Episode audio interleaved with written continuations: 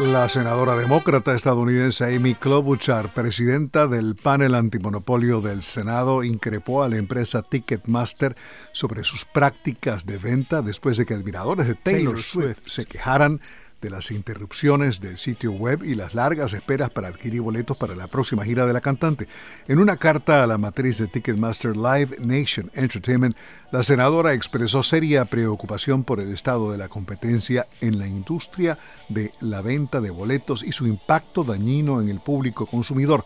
Ticketmaster dijo en un comunicado el jueves que había anticipado una gran demanda de boletos para ver a Taylor Swift actuar en su primera gira en cinco años, pero que ese interés que calificó de extremo, combinado con ataques cibernéticos, condujo a lo que dijo es un tráfico sin precedentes en el sitio web de la empresa. Hoy viernes, por cierto, saldrán a la venta boletos adicionales para el Tour de las Eras.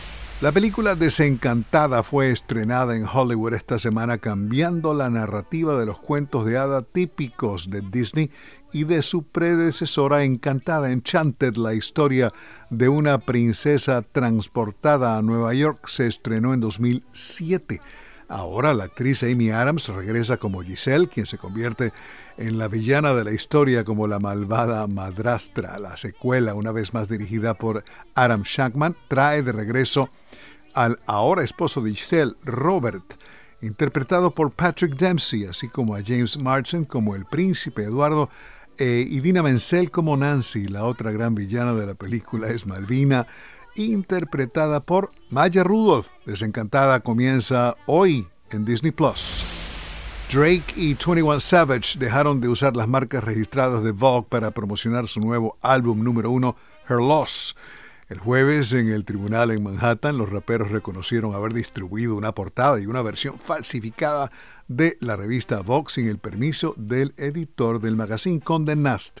Los artistas dijeron que cesaron voluntariamente la campaña de mercadeo que provocó la demanda de Condé Nast y eliminarán las referencias de Vogue en los sitios web y plataformas de redes sociales.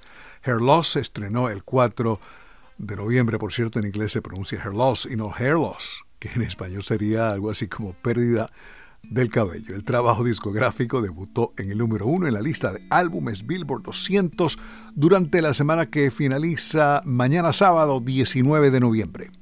Falta menos de una semana para Acción de Gracias, pero el frío que está haciendo en la capital estadounidense nos hace sentir que estamos más como en la semana de Navidad, Año Nuevo. Daniela Andrade es una cantante canadiense de origen hondureño, residenciada en Montreal, y de ella es esta versión de Christmas Time is Here de Vince Guaraldi. Alejandro Escalona, voz de América.